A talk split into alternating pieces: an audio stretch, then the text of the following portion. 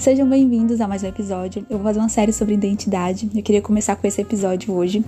Eu voltei falando de um assunto que tem tocado muito meu coração e eu gostaria de compartilhar com vocês. E é sobre a identidade e a nossa dignidade em Deus, na criação. Esse é o primeiro, a primeira reflexão. Eu queria fazer várias, então vai ter vários temas sobre identidade aqui de formas diferentes, com temas diferentes, mas sempre nesse é, esse tema, nesse esse grande foco que é a identidade. Eu queria trazer é, isso para o aspecto da criação, quando Deus nos cria, quando Deus criou o ser humano. E Deus nos criou seres dignos. É, claro que entrou o pecado no mundo, então nós pecamos e perdemos isso.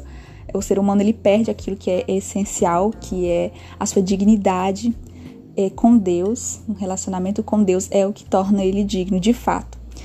Então, quando o ser humano peca, a gente sabe que Adão e Eva, nossos primeiros representantes, eles pecaram ali, toda a raça humana a partir de então se tornou pecadores.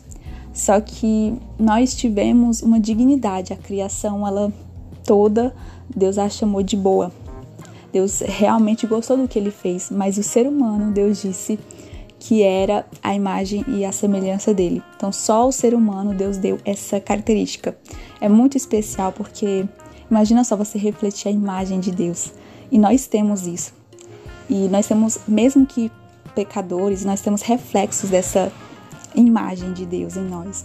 Eu gosto de falar que porque Deus é um Deus criador, nós somos criaturas criativas, porque nós temos essas características ainda em nós. Por mais que o pecado é, manchou a humanidade, mas Deus deixou essas digitais, essas impressões da sua criação nas suas criaturas.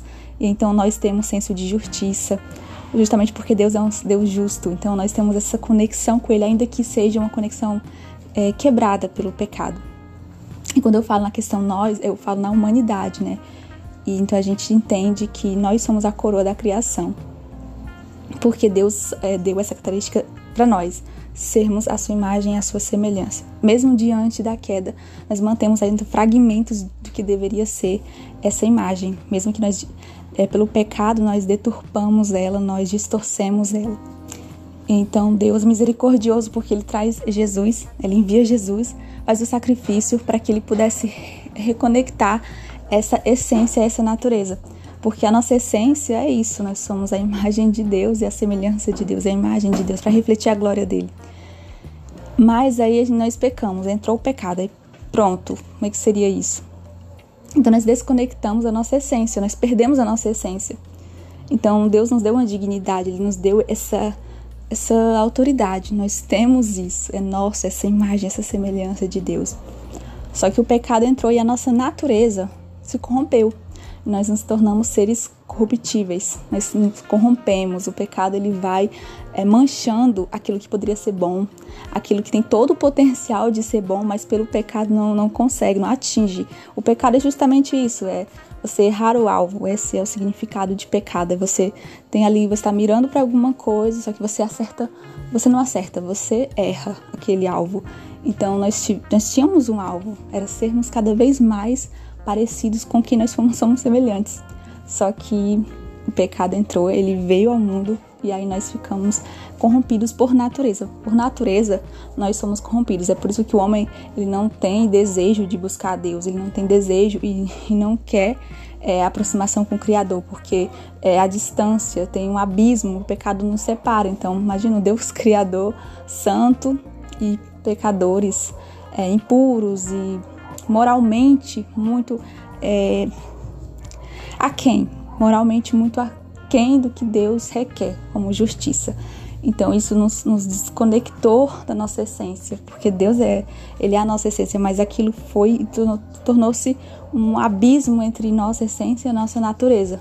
Então, a nossa natureza toda manchada, toda corrompida, nossos pensamentos, nossos sentimentos, nossas atitudes sempre inclinadas para o mal, para longe de Deus e ao mesmo tempo que a nossa essência clamando, nossa essência pedindo essa reconexão através desse coração que deseja coisas maiores, esse coração que deseja coisas melhores.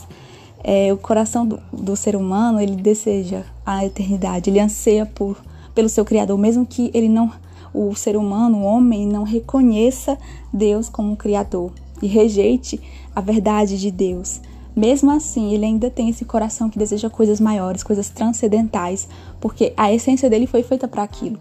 E ele se torna insatisfeito, ele se torna cada vez mais infeliz, porque ele está longe de ser aquilo que ele deveria ser essencialmente, porque a natureza dele impede ele de chegar é, alcançar essa justiça que vai fazer ele completamente, inteiramente feliz.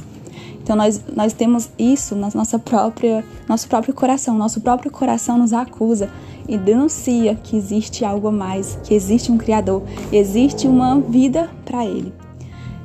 E quando eu, eu penso assim, eu me sinto feliz, é na questão do, da reconciliação, quando Jesus vem e ele faz o sacrifício que nos reconecta, que nos direciona a Deus, agora sem falha, sem erro, porque é 100% eficaz.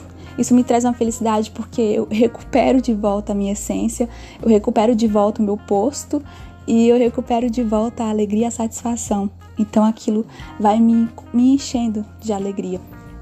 E eu gosto de pensar que Deus me criou para isso.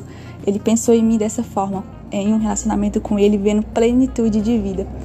E é por isso que eu gosto tanto de falar do Evangelho, porque o Evangelho é a boa nova, né? a notícia, a boa notícia que Deus ele quer te trazer, te fazer ter essência, não só uma superficialidade, não. Deus quer te emergir em quem Ele é para que você possa ser quem você é intensamente. Porque Deus, em nossa identidade, uma das formas de nos conhecer é conhecendo a Deus. Eu queria trazer isso em, em outro episódio, continuando nessa série, sobre quem nós somos. Primeiro, quem Deus é e quem nós somos. O autoconhecimento, a busca pelo autoconhecimento através da palavra de Deus, que é, é um, um único autoconhecimento é, de fato verídico, que você não vai errar. Se você se conhecer através de Deus, da palavra dele, é 100% eficaz. Você vai é, de fato conhecer o seu coração. Pode ser assustador, mas é realmente aquilo que você precisa. Existem altos conhecimentos, muitos estudos, é, muitas pessoas em busca disso. Então eu te convido a fazer parte desse momento que eu estou é, disponibilizando aqui, eu e você, nessa jornada de autoconhecimento através de Deus, pela nossa identidade. Então que Deus abençoe e até o próximo episódio. Fiquem na paz.